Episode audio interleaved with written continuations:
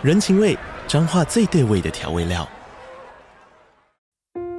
人，你在这端，我在那端，各自忙碌又相互牵挂。情，街角的吵杂声传递温暖与思念。味，是从每一个转角飘出的乡愁。这里是彰化县政府 p o c k t 节目《彰化早咖》，我是主持人内克。从彰化大小事各具特色到旅游攻略，透过轻松有趣的访谈，带着大家走进最在地的早咖。准备好了吗？彰化的故事，我们说给你听。以上为彰化县政府广告。今天要带来第一百五十三到一百五十四集《原子的危险：夏日物语》。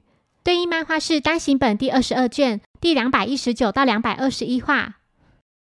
小兰、原子及柯南来到伊豆度假，三人在海边游玩时，原子趁着小兰不注意，偷偷拍下她调整比基尼的特写照片。小兰发现后，害羞地询问原子：“为什么要拍这种照片呢？”原子回复：“当然是要给新一看呐，他一定会很高兴的。”柯南心想。真想早点恢复原来的身体。原子询问小兰：“我啊，只是有点嫉妒你。你知道我们来伊豆住三天两夜的目的吗？每次旅行总是住在我家的别墅或高级饭店。唉，这种高山上的花朵实在高不可攀呐。为了让男生安心，我特地挑选了老旧的旅店。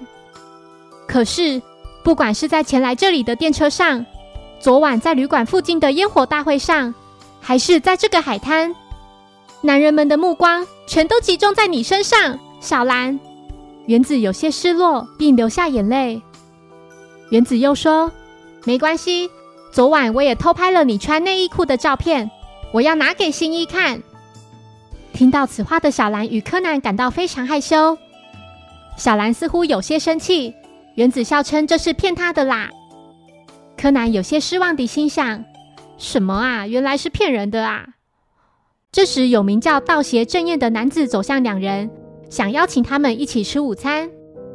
原子觉得正彦肯定是想邀请小兰，主动把小兰推向他，还特别提醒说不能对小兰乱来，她可是名花有主了。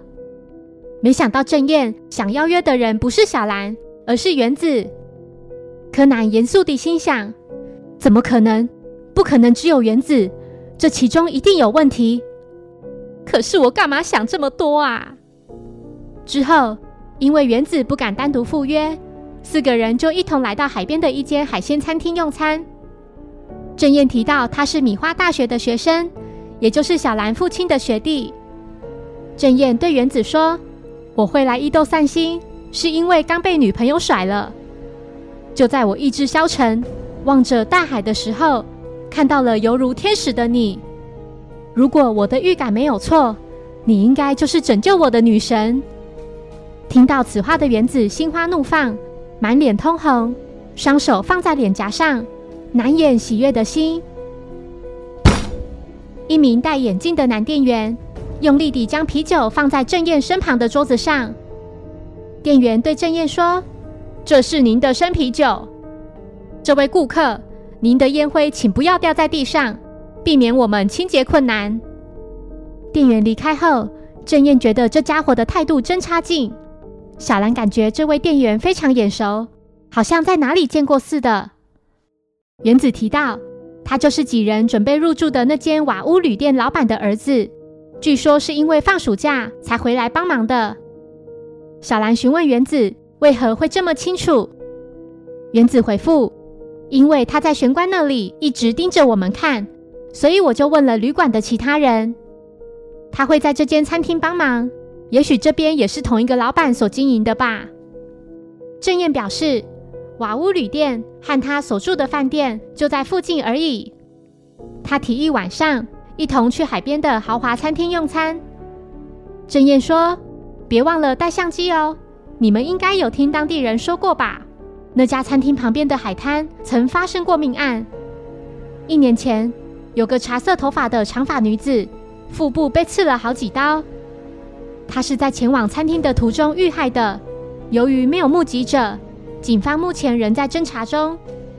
事件至今已过去一年，游客早就忘了当时发生的事，餐厅的生意也逐渐恢复。据说那个女生似乎很喜欢餐厅，现在还是会偶尔去到那里。从游客们在餐厅所拍的照片里，都会出现腹部破裂、流出内脏的诡异幽灵，所以才想请原子协助带相机。试试看是否可以拍到这样的照片。原子对小兰说：“相机里还剩下十张左右的底片，况且里面还有那些香艳的照片要给他看呢。以新一的推理能力，应该能立刻看穿那些香艳照是谁的。”郑燕询问是什么样的推理能力，原子回复：“小兰的男朋友是个侦探。”这时，那名戴眼镜的店员又送上了炒面。他将炒面用力地放在桌子上，离开前又补充说：“还有许多客人正在等着空位，请赶快用餐。”郑燕觉得莫名其妙，这位店员的态度为何这么差呢？一名戴着帽子、名叫四零省二的男子正在观察着原子几人。此时，有个游客神情紧张地提到，在附近铁轨旁的树林里又发现了一具尸体。是个有着茶色头发的女子被杀害，尸体已经支离破碎了。柯南几人立刻前去案发现场，那是在一处树林边，附近还有铁路轨道及平交道。金刚县警察横沟参务表示，这和一年前的那起事件相同。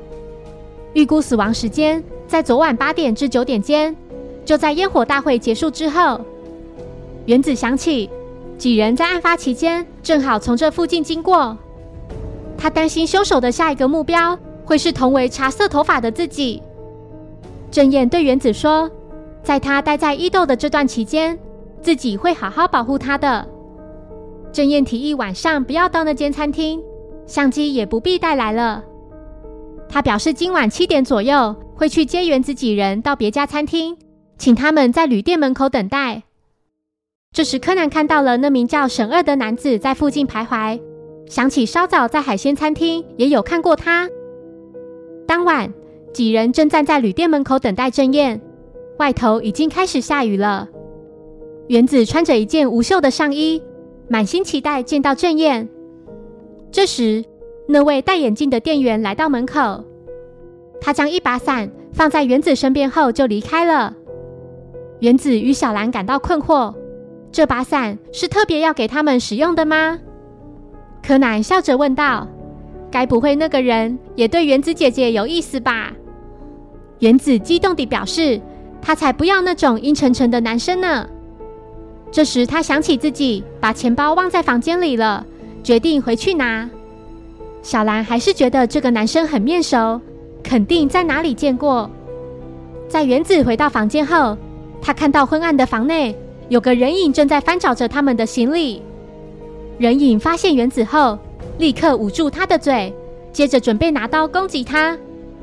这时，人影听到小兰及柯南就在门外，他迅速从窗户逃走。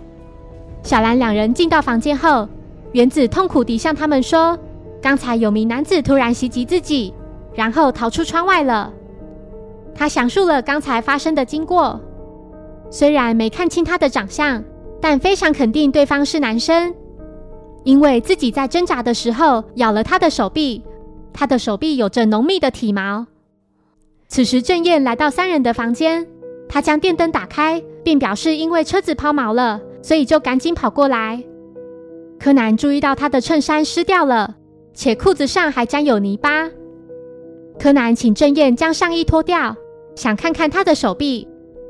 郑燕毫不考虑地马上脱下上衣，柯南感到有些惊讶，他的手臂上并没有原子所咬的齿痕。这时，店员前来关心，所有人都看到他的右手手臂上绑着绷带。小兰询问他右手手臂是怎么弄伤的，店员回复：“这是之前被喝醉的客人咬伤的。”原子觉得应该不是他，因为攻击他的人手臂上有浓密的体毛。但店员却没有听到此话的店员，这才知道原来原子被袭击了。小兰详述了事发经过，店员认为这也许是小偷所为，以前也曾发生过一次。店员叮嘱几人务必要将门窗锁紧，接着对原子说：“你也要检讨，时间已经晚了，还穿那种露出肚脐的衣服，这不是摆明就是要别人侵犯你吗？我觉得这样一点也不适合你。”原子生气地回应道：“真过分！这是我很喜欢的衣服。”郑燕小声地对原子说：“别在意，你穿什么都很有魅力，不管是浴衣还是泳装。”店员协助收拾大家的行李，并更换新的房间。他请几人还是留在旅店里的餐厅用餐比较安全。用餐期间，柯南询问原子的相机是否有被那名歹徒偷走。原子回复没有，但相机的盖子有被打开，相机里并没有放底片，因为三十六张照片全都拍完了，所以在白天的时候已经拿去冲洗。郑燕想看看原子所拍下的照片，柯南发现里面并没有什么奇怪的照片，也没有拍到被害人。原子小声地告诉小兰，他已经将小兰的照片挑起来了，请他放心。柯南想起。昨晚三人的确有经过案发现场的那片树林，但当时原子并没有拿着相机拍照。为何凶手会误以为原子可能拍到了对他不利的照片呢？郑燕在得知原子三人明天中午就要离开伊豆时，再次邀请他们一起到那间闹鬼的餐厅用餐。隔天，郑燕驾车带着几人来到餐厅，餐厅位在一处悬崖边。他将车子停在餐厅前方的斜坡上。原子由于昨晚受到惊吓而没有睡好，不停地打哈欠。他想留在车上睡一会。离开前，郑燕打开车内的冷气，并将车门上锁。不久后，那名叫四零沈二的男子来到郑燕的车子旁。他看到原子正在车上熟睡。沈二穿着短袖的上衣，明显可看出他的手臂长满浓密的体毛。一段时间后，享用完餐点的小兰三人看见旅馆店员从餐厅的厕所里走出。小兰询问他是否是这里的常客呢？店员回复他今天是第一次来到这家餐厅。接着询问小兰怎么没有看见那名茶色头发的女孩呢？小兰指向郑燕的车，并回复说原子留在车上。这时，柯南看见停在斜坡上的车子。竟然开始缓缓地向下移动，大事不妙！车子行驶的方向是个悬崖。小兰和柯南两人立刻奔向园子。店员因为还未付钱而被餐厅的员工阻止他离开。柯南在路上踢到了一个开车锁的工具，他奋力地追上车，用手抓紧后照镜。柯南看见车内的手刹车竟然被人放下来了。小兰要柯南赶紧远离车子。接着使用空手道，大力地将车窗打破，然后打开车门锁，并顺利救出原子。他抱着原子跳下车，两人摔倒在马路上。郑燕的车子冲破围栏，掉落至悬崖下方的岩石上后，随即爆炸。很快地，店员及郑燕也赶到现场，所幸有惊无险。店员询问郑燕为何没有把手刹车拉上呢？郑燕回复。胡说什么啊！如果没有拉手刹车，车子早就掉落悬崖了。柯南拿起他刚才提到的那个开锁工具，并说：“是有人利用这个弄开车门，拉下手刹车的，目的是要害死原子姐姐。”警方赶到后，经过确认，除了手刹车及开锁工具外，没有其他可疑之处，只有原本车子停靠的地方，地上有一滩从空调上流出来的水而已。横沟想送几人到警局做笔录，但原子现在不太想坐车，似乎已对车子产生恐惧。郑燕笑着对原子说：“我陪你走路吧，警局离这里并不远，沿途还可以看看风景，转换心情。”一段时间后，柯南注意到那名叫神二的男子默默跟在他们身后。郑燕也察觉到他们被跟踪了，他提议四人兵分两路。避免被那名男子追上，他拉着原子跑向右方的树林里，小兰及柯南则跑往另一边。不久后，沈二已经跟丢了。此时，小兰从某棵树上跳下来，愤怒地要沈二适可而止。沈二穿着拖鞋，不小心被树枝扎到，而发出疼痛声。小兰觉得他活该，竟然穿着凉鞋到树林里，接着大声斥责沈二，笃定他就是昨晚攻击原子的人。沈二手臂上浓密的体毛就是铁证。小兰翻开他上衣的袖子后，并没有看到原子的齿痕。沈二有些无奈地说：“我是千叶县的刑警，目前正在追捕某个案件的嫌犯。”柯南询问小兰：“一般人穿凉鞋的时候，通常都不会穿袜子的，对吧？”小兰认同。柯南惊觉大事不妙，原子有危险了。此时的郑燕也因为踩到了树枝而感到疼痛。他觉得穿凉鞋跑进树林里果然是错误的决定。原子关心他，并将他脚上的袜子拉下来。他看见郑燕的小腿上竟然有齿痕。原子缓缓地站起身，并慢慢地往后退。他面色凝重，感到一股强烈的恐惧感。郑燕笑着说：“你在怕什么啊？根本没什么好怕的吧？这不是你昨晚留下的齿痕吗？”郑燕拿出早已藏在身上的刀子，准备攻击原子。柯南终于明白，昨晚原子所咬的不是手臂，而是小腿。因为光线太昏暗，使得他无法看清。凶手在行凶时，背后亮起了电车导电工架的光，然后又看到原子拿着相机从那附近经过，才会误以为原子拍到了他和死者。现在想起来，凶手还曾对原子说。不管他穿什么样的衣服都很有魅力，浴衣及泳装都很好看。然而，原子来到伊豆之后，只有在前天看烟火的时候穿过浴衣，但几人是在昨晚才认识那家伙的。他不可能看过原子穿浴衣的样子。柯南感到很不甘心，为何自己没有早点注意到呢？沈二告诉小兰两人，郑燕已经杀了四个人了。如果昨天的凶杀案也是他干的，那就是第四名受害者。他们都是茶色头发的女生。自己从许久之前就开始注意他了。只是令人想不通的是，刚才他人明明一直待在餐厅里，车子怎么可能往下滑呢？柯南回应道：“是冰块。凶手事先准备了一个楔形冰块，将它卡在走人的轮胎下，然后再偷偷地放下手刹车。”接着将开锁工具丢在车子附近，目的是要混淆警方搜查。郑燕把原子按压在地上，拿刀威胁他交出那张要给侦探看的照片。那可是自己杀人的镜头，用刀子把那女人的肠子都挖出来的照片。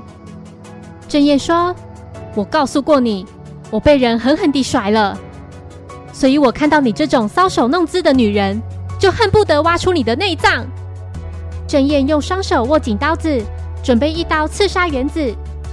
无助的原子不停地哭泣，他不明白为何接近自己的男生都是这样的人。